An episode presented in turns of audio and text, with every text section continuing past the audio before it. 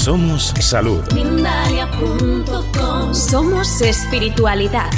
Mindalia.com Somos conciencia. Mindalia.com Mindalia.com.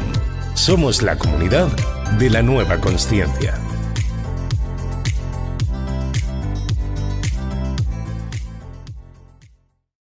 Bienvenidos una vez más a un vivo de Mindalia Televisión.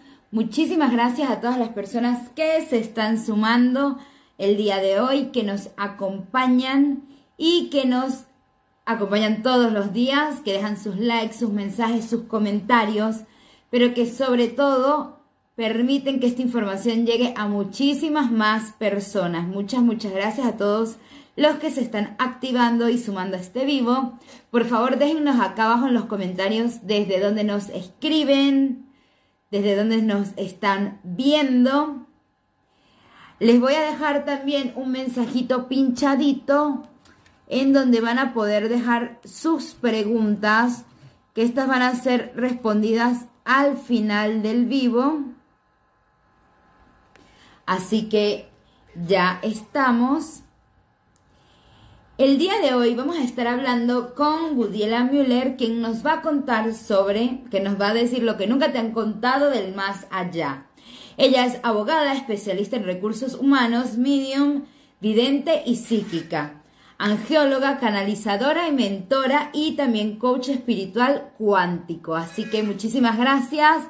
Saludos a Álvarez Jairo desde Perú, a Cirelda desde Panamá. Muchas gracias a todos los que nos están saludando. Karina desde Uruguay, Luz desde Chile. Muchísimas gracias por acompañarnos. Le doy entonces la bienvenida a Gudiela. Vamos a ver si nos podemos conectar ahora sí.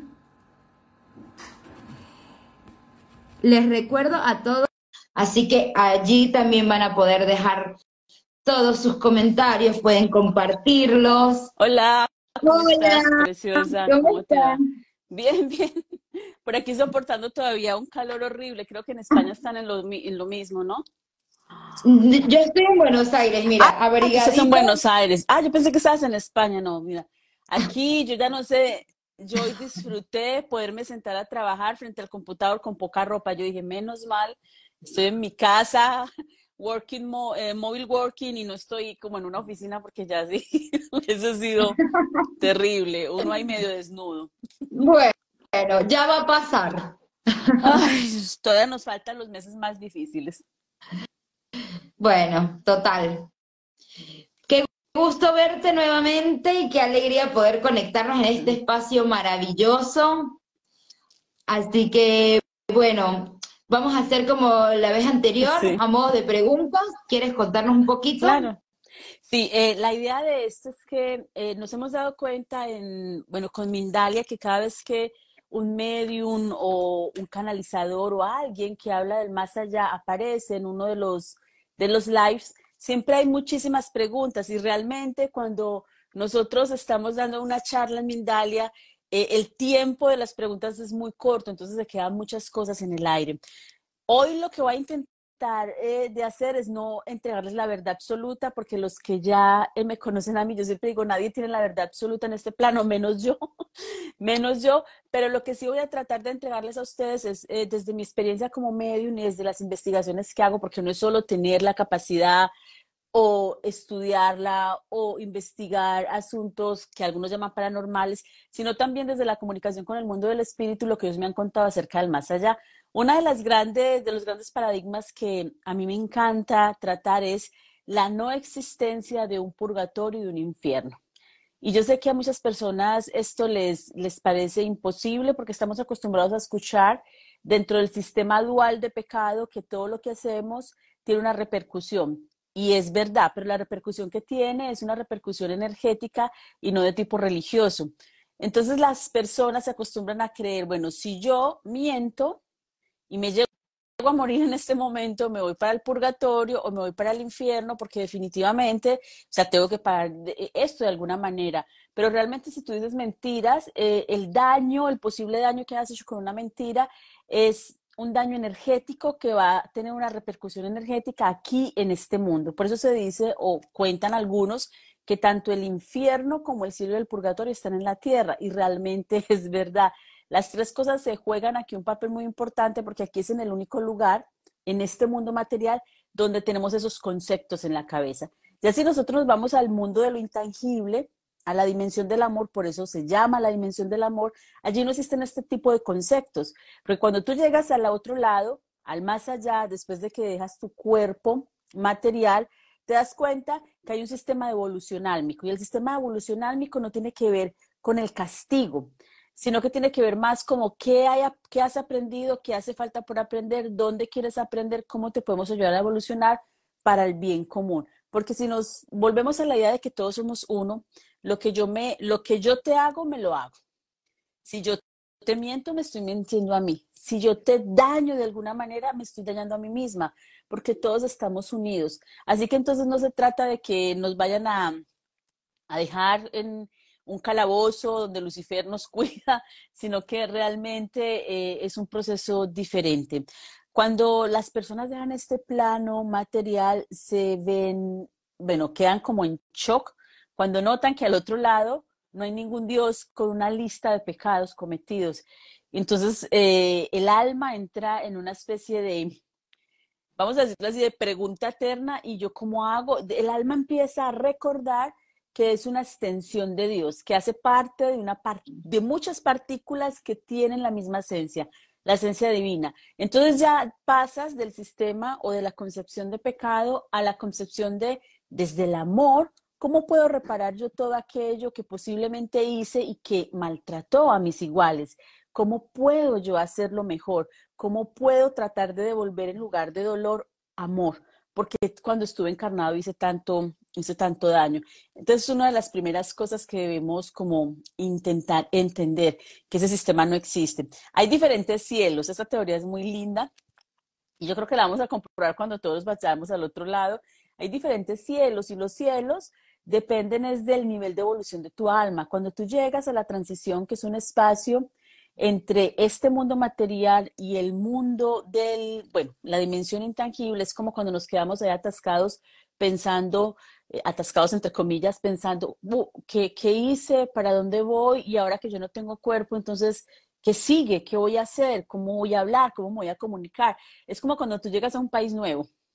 Tú cambias de país y llegas a otro país y lo primero es como mirar cómo, cómo vas a, a, conectar con lo que te rodea. Eso le ocurre también al alma. La diferencia es que cuando tú llegas a la dimensión del amor, tú no llegas solo, porque cuando te desprendes de tu cuerpo, desde aquí, desde este plano terrenal, siempre te vas acompañado. El primero que aparece cuando yo he visto los procesos de desencarnación, bueno, muy, muy de cerca, cuando la persona lleva muy, pocos, eh, muy pocas horas de haber desencarnado, siempre veo al ángel de la guarda, al guía y por lo menos dos familiares ya trascendidos, dos personas que hacen parte de su árbol generacional cuidándolo, intentando de que esa alma encuentre la ruta que ellos encontraron para pasar a la luz. Entonces, aunque la gente crea que nos morimos solos, nunca nos morimos solos. Lo que pasa es que mientras estamos aquí no vemos quién está a nuestro alrededor. Siempre estamos acompañados. Entonces llegamos de una vez con vamos a decirlo así, con, con guía, guía de viaje al otro lado, entonces llegas al otro lado y ya estás, ya estás supremamente protegido.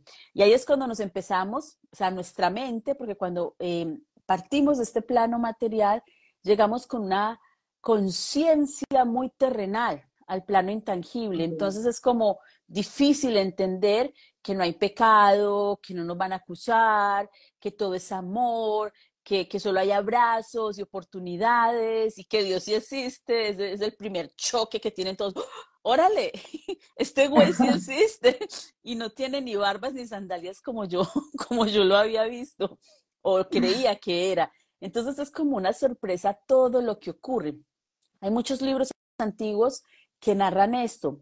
Lo que pasa es que algunos son pocos conocidos, pocos eh, libros poco conocidos o, muchos otros han sido destruidos porque obviamente, vamos a decirlo así, a las mentes que dominan el plano material, a las energías que dominan el plano material, les interesa muchísimo que vibremos en miedo, porque el miedo nos hace aceptar reglas el miedo nos hace aceptar, eh, bueno, reglas, nos hace aceptar leyes, nos hace aceptar eh, paradigmas, cosas que no podemos cambiar para que no nos pase algo, porque siempre estamos entregándole el poder de nuestra asistencia a otra persona. Cuando yo le entrego el control de mando, si tú tienes, si tú tienes una vida y tú le entregas ese control de mando a un ser diferente a ti mismo, estás dejando que Él decida por ti. Eso lo hacemos constantemente en la tierra.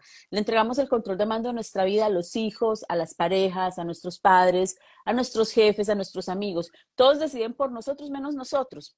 Y cuando vamos al otro lado nos damos cuenta que ahí no le estamos entregando el control de mando a nadie porque nadie quiere el control de mando de tu energía. Ahí todo el mundo te mira con amor y te dice, bueno, ¿qué quieres hacer? ¿Cuál es el próximo paso? Eh, ¿Cómo quieres que te ayudemos?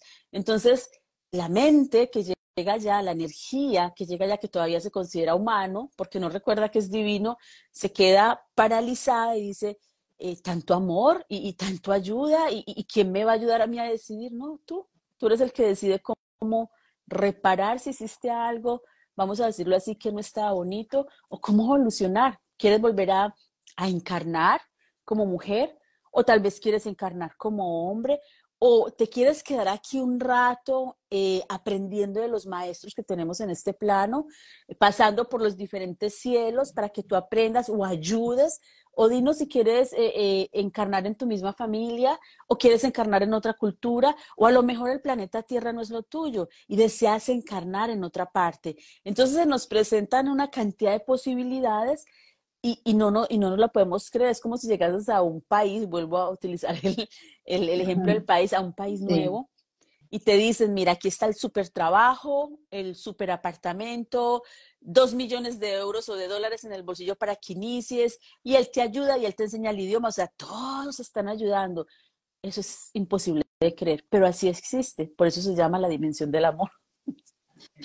Preciosísimo, Udi. Muchísimas gracias por darnos un poco de visión de lo que ocurre más allá. Tenemos muchas preguntas, así que vamos a empezar para alcanzar a responderlas. ¿sí? Eh, tenemos... Eh, ay, se me fue una muy interesante que había visto. Eh, bueno, Hola, mi nombre es Sara. Me gustaría tener un mensaje de mi papá. Gracias. Wow, Sara, eh, me estás pidiendo una sesión de mediunidad y eso así no funciona tan rápido, porque primero tendría que, bueno, tendría que tener un contacto por lo menos con tu voz. Em, en el caso de tu papá me muestran mucho el número 8, esto ya no es mediunidad, esto es un proceso de canalización que estoy haciendo con tu nombre. Eh, puede este 8 decir muchas cosas porque eh, yo necesitaría que tú me respondieras, sí, falleció en agosto o falleció hace ocho años o el 8 de agosto, bueno, el 8 puede significar mucho. Lo que sí estoy sintiendo es eh, una apertura del corazón, no es, no es una energía que esté sufriendo al otro lado, es una energía que aparece con dos personas, con dos mujeres mayores, por lo cual yo creo, pienso que son sus abuelas, y te digo pienso porque me, me haría falta tu feedback y escuchar tu voz para conectar más con la energía de él. Eh, lo único que me hace la energía que estoy viendo, me hace así, me muestra un cigarrillo. No sé si él en vida fumaba, es como una de las mensajes que te quiere dar. O si tú fumas y él te está diciendo que no sigas fumando. Eso es lo único que te puedo decir. Me encantaría que las preguntas fueran generales, porque para hacer una sesión de mediunidad tenemos muy poco tiempo y tendría yo que tener ese feedback para poder dar un mensaje certero y no estar especulando, porque la mediunidad no es especulación, sino que es un diálogo entre el medium, que es el puente, el más allá y la persona que está aquí. Pero por lo que puedo percibir, Sara eh, es un ser que está en proceso de transición aún, me dicen mis guías, no estoy conectando con él, sino con mis guías. Está en proceso de transición, pero está tranquilo, muy acompañado por dos mujeres. Muchísimas gracias, Woody. Tengo un mensajito de Lourdes Isabel desde México que dice, ayer me cayó una pluma blanca del cielo, ¿cómo lo interpreto? Bueno, lo primero, yo soy, soy horrible cuando me dicen lo de las, lo, de las señales, porque lo, o sea, los ángeles, los seres fallecidos, el universo entero te entrega señales. Lo primero que yo te diría es, antes de empezar a interpretar una señal, cuéntame dónde encontraste la pluma. No es lo mismo encontrarse una pluma blanca en un avión donde no hay por ningún lado un pájaro, donde nadie lleva chaqueta de plumas, donde no pasa una paloma, o sea, ¿dónde encontraste la pluma? Porque si la encontraste en un lugar donde posiblemente, bueno, donde lo más posible es que no hayan pájaros cerca, quiere decir que te están, se están tratando de comunicar contigo. La pluma blanca puede ser el ángel de la guarda, puede ser el arcángel Gabriel, incluso puede ser tu yo superior. Es un llamado de atención para que medites o para que pidas en sueños más señales. Eso no es una señal completa. Yo esto lo llamo una señal inicial. Es como atención.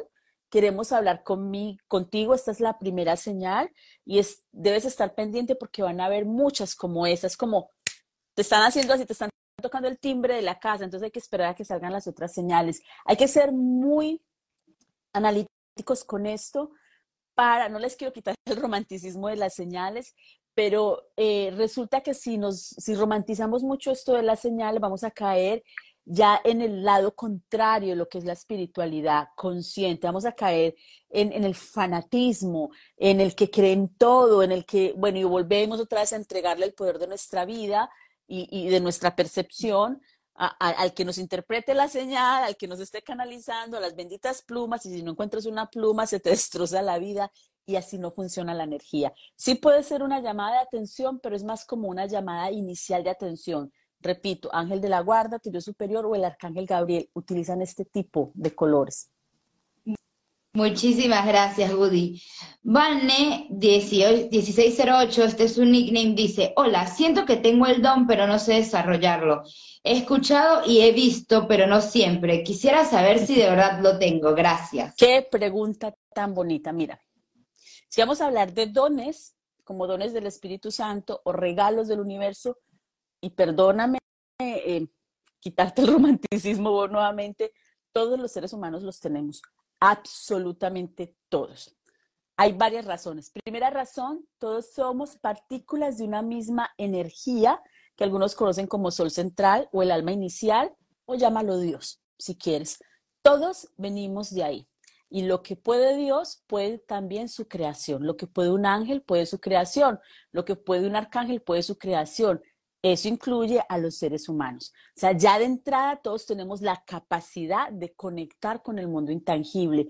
¿Por qué? Porque nadie en la creación tiene la puerta cerrada para conectar con otras dimensiones. Hay una cantidad de energías que no conocemos. Se dice, cuánticamente hablando, que los seres humanos conocen solamente o alcanzamos a contactar solamente con un 10% de las energías de la totalidad que hay en el universo. 10%, o sea que hay un 90% de energías que no sabemos cómo se llaman, que no sabemos dónde están, pero que también te pueden estar contactando. Lo que yo sí te diría es que recuerdes que esto no es un don, sino que es una capacidad del ser humano. El don, ¿cuándo viene el don? Cuando naces con esto y tienes, vamos a decirlo así, no es lo, tienes una profundidad al manejarlo diferente a las demás personas. A ver si me explico. Yo sé cocinar, bueno, creo yo. Hasta ahora nadie se ha muerto con mi comida. No he envenenado a nadie. Yo creo que no hay queja por ahora. Yo sé cocinar, pero no es lo mismo eh, un plato que yo haga a un plato que haga un chef con cuatro estrellas Michelin, que es, eh, vamos a decirlo así, el premio máximo que se le da a los chefs, a la gente que sabe cocinar. O sea, eso es un don, es un talento. Él no solo aprendió la técnica, él no solo cocinaba desde pequeño, lo llevó a la máxima expresión. Y ahí estamos hablando de un don. No solamente es capaz de cocinar, porque yo soy capaz de cocinar, él ya lo tiene tan profundo que ya es un don. Ahora, todos tenemos la capacidad de contactar con el mundo intangible. Todos vemos, podemos escuchar cosas raras, vemos movimientos raros, podemos sentir porque estamos hechos de lo mismo, de las energías intangibles, de las mismas partículas energéticas. Ahora, entre una capacidad y un don, hay un, o sea, hay millones y millones y millones de segundos. Yo te podría decir, y, y esta pregunta es para todos los que nos están escuchando, por eso me extendí tanto, es que empieces por la parte más básica del contacto con el mundo intangible, que es la canalización a través de las meditaciones profundas. Las meditaciones profundas en las cuales tú puedes empezar a percibir primero tu propio cuerpo. Tú no puedes conocer cómo funciona otro ente energético si tú no sabes cómo se siente tu propio cuerpo.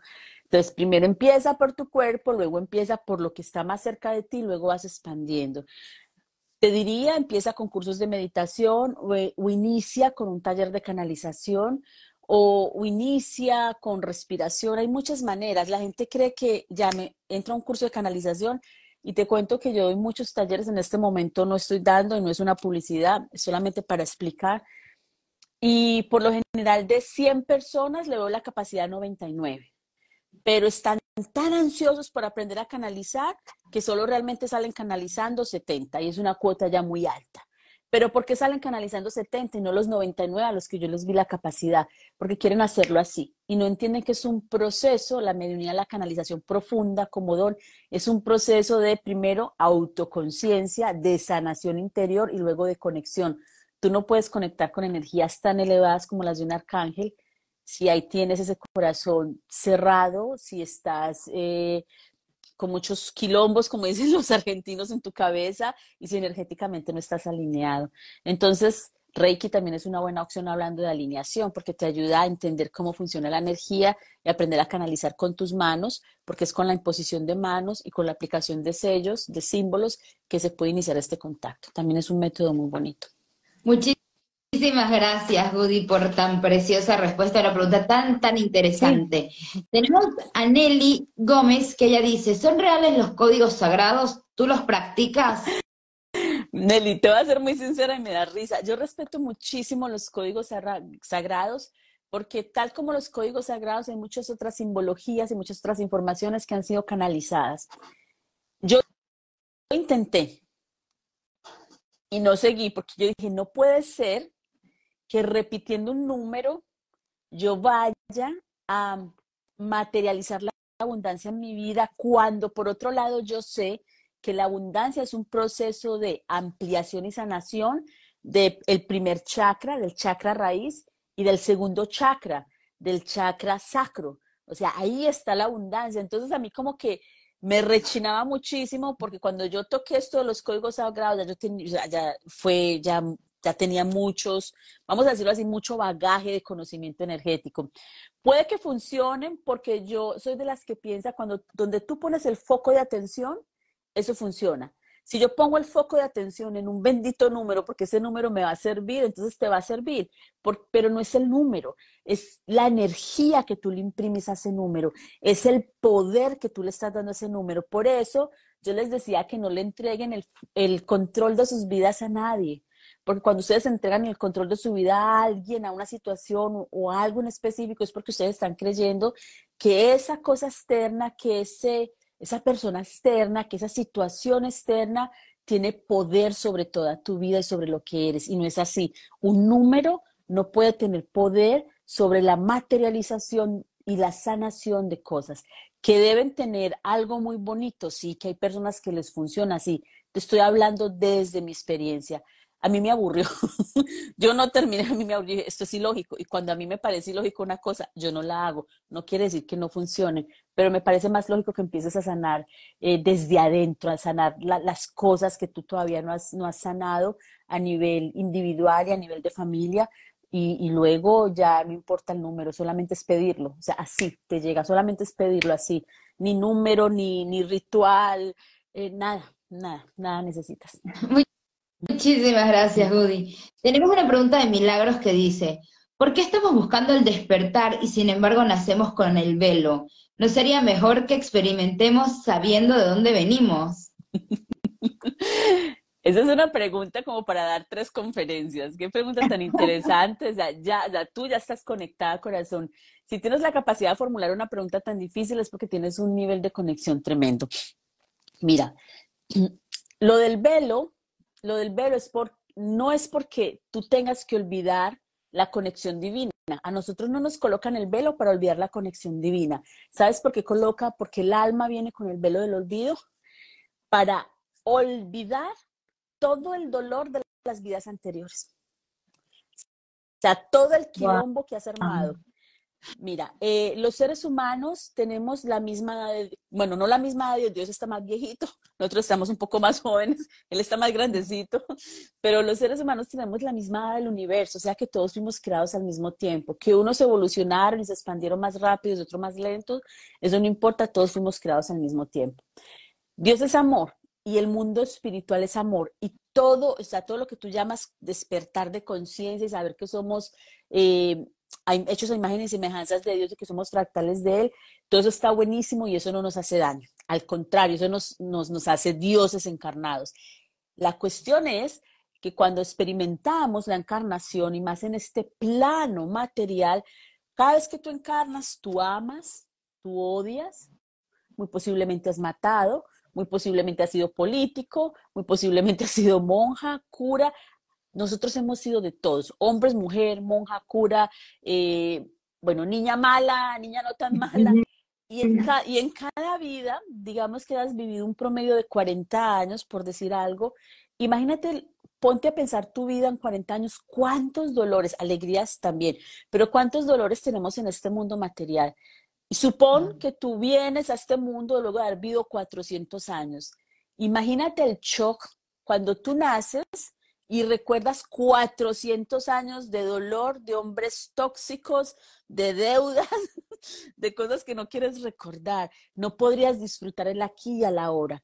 La cuestión es cuando encarnamos tenemos que disfrutar, vamos, venimos a disfrutar aquí y la hora para seguir aprendiendo y en un momento de evolución ya no tener miedo de recordar eso que tenemos de otras vidas. Porque cuando recordamos con dolor, que es lo que hace la mente humana, la mente humana le encanta el dolor. O sea, la, voy a decir la palabra entre comillas, la droga preferida de la mente humana es el dolor. Y la segunda es el miedo. Y los dos van unidos. Entonces, si yo llego aquí y recuerdo todo ese dolor, no voy a poder vivir el aquí y el ahora y no voy a poder liberarme del dolor anterior. El primer dolor, dice el curso de milagros, es el, es el dolor que se da de la separación del origen, cuando abandonamos nuestro hogar, cuando decidimos experimentarnos sin Dios. Entonces estamos como errantes, energías errantes, buscando el camino a casa. Y el camino a casa tiene un nombre y ese nombre es amor. Cuando entendamos la extensión y la profundidad de esta palabra, amor, que amar no es dolor, no es culpa, no es miedo, no es nada de eso, vamos a conectarnos supremamente rápido. Entonces, esa es mi explicación de por qué no llegamos de aquí sin velo, ya no, no soportaríamos ni un año de vida, corazón, nos, nos querríamos ir, porque es que quién aguanta, si no aguantamos 10 años de dolor, los últimos 10 años que viviste, te pregunto, los diez últimos años que viviste corazón, si recuerdas todas las cosas de dolor, todos los seres que perdiste, imagina la cantidad de, seres que pueden haber muerto, partido en 400 años de existencia, tendría e, ese dolor, no, no, no, no hay cuerpo humano que soporte ese dolor si no tiene los, los ojos de Dios. Muchísimas gracias, Odi. Eh, tenemos una pregunta por acá que es de Cristina desde España que dice, ¿Qué pasa cuando te quedas embarazada y tienes un aborto en el segundo mes de gestación? ¿Es un pacto de almas que ocurra esto? Esa pregunta me la hicieron estos días también. Em, mira, sí, pueden ser, son varias cosas. Em, puede ser un pacto de alma, puede ser que la, mamá, la persona que, que está embarazada no, no tuvo las condiciones pactadas para que el niño naciera. Eh, un alma que no nace, ya sea porque es algo provocado o algo espontáneo, el alma ya sabe. O sea, el alma es tan sabia que ya sabe antes de nacer, no es que a los seis meses me van a abortar, por la razón que sea, o a los tres meses me van a abortar, o voy a morir en el vientre de mi madre. Y eso tiene diferentes razones. Sí, un gran porcentaje de eso son pactos álmicos y otro porcentaje que también es muy grande es porque el alma, por decir algo, yo voy a quedar en embarazo y el alma que me elige a mí como madre me dice, mira, yo necesito que a los 35 años, cuando yo vaya a llegar, tú tengas estas condiciones. Estos son los requisitos que yo requiero para poder estar en ese y poder evolucionar como alma. Si tú no tienes esos requisitos, o sea, no, voy a, no vamos a poder generar este pacto y este, esta negociación de evolución mutua que estamos haciendo. Entonces, claro, la mujer queda en embarazo, yo quedo en embarazo y resulta que por libre albedrío yo cambio mi plan álmico y tengo unas condiciones totalmente diferentes. El niño o la niña tendría que nacer de mi vientre de una mujer saludable y resulta, por ejemplo, que yo me volví alcohólica o que tomo antidepresivos esa alma no necesita nacer con alguna limitación física porque eso ya tal vez lo vivió en otra vida. Él necesita nacer de una mujer sana y si no están las condiciones, se desprende el feto. Ahora bien, antes de cerrar esta respuesta, porque es un tema muy profundo, solamente te estoy dando unas pinceladas, debemos también comprender que el alma no se incorpora totalmente en el cuerpo del embrión, o sea, del ser que se está formando hasta después del sexto mes de embarazo. O sea que lo que se desprende es, vamos a decirlo así, el vehículo material que se está formando. Y podríamos decir, en ese orden de ideas per se, que hay, algún, hay alguna cosa física, había alguna situación física que iba a tener ese bebé y esa fue la razón por la cual se desprendió o decidió no continuar con, con el embarazo, con la gestación, perdón. es una razón casi que netamente física. En la mayoría de los casos, te digo, hay que mirar cada caso por separado. Muchísimas gracias, Udi. Lamentablemente nos hemos quedado sin tiempo. Me encantó. Gracias a ti por la disposición y por responder todos estos mensajitos en otra oportunidad será que podamos coincidir y bueno, poder aclarar muchísimas más eh, preguntitas. Muchas gracias, Woody. Si quieres dejar un último mensajito para cerrar. O sea, cosas pequeñas como la muerte no existe, es solamente un cambio energético, el infierno y el purgatorio no existen, esas cuestiones tienen que ver con la mente humana y solo se dan aquí en el plano terrenal. Y tercero, a ti te aman infinitamente en el más allá, en la dimensión del amor. Y ese amor precisamente es el que hace que te reciban con los brazos abiertos. Nunca te dejan solo, nunca te dejan sola y nunca permitirán que sufras. Así que vive tu vida con intensidad porque al otro lado eso es lo que cuenta. ¿Qué tanto disfrutaste del aquí y del ahora siendo consciente de que todo lo que hagas aquí que de pronto no esté acorde con el plan álmico es una respuesta energética a algo que te está ocurriendo y de la misma manera vas a tener que aquí limpiar eso. Pero al lado de allá, al lado del amor, ahí solamente van a haber abrazos, fiestas, reconciliaciones, así que no tengas miedo y vive con intensidad que la muerte no duele y tampoco existe. Besito. Muchas gracias. Un abrazo. Un abrazo. Somos salud. Somos espiritualidad. Somos conciencia. Mindalia.com. Mindalia.com. Somos la comunidad de la nueva conciencia.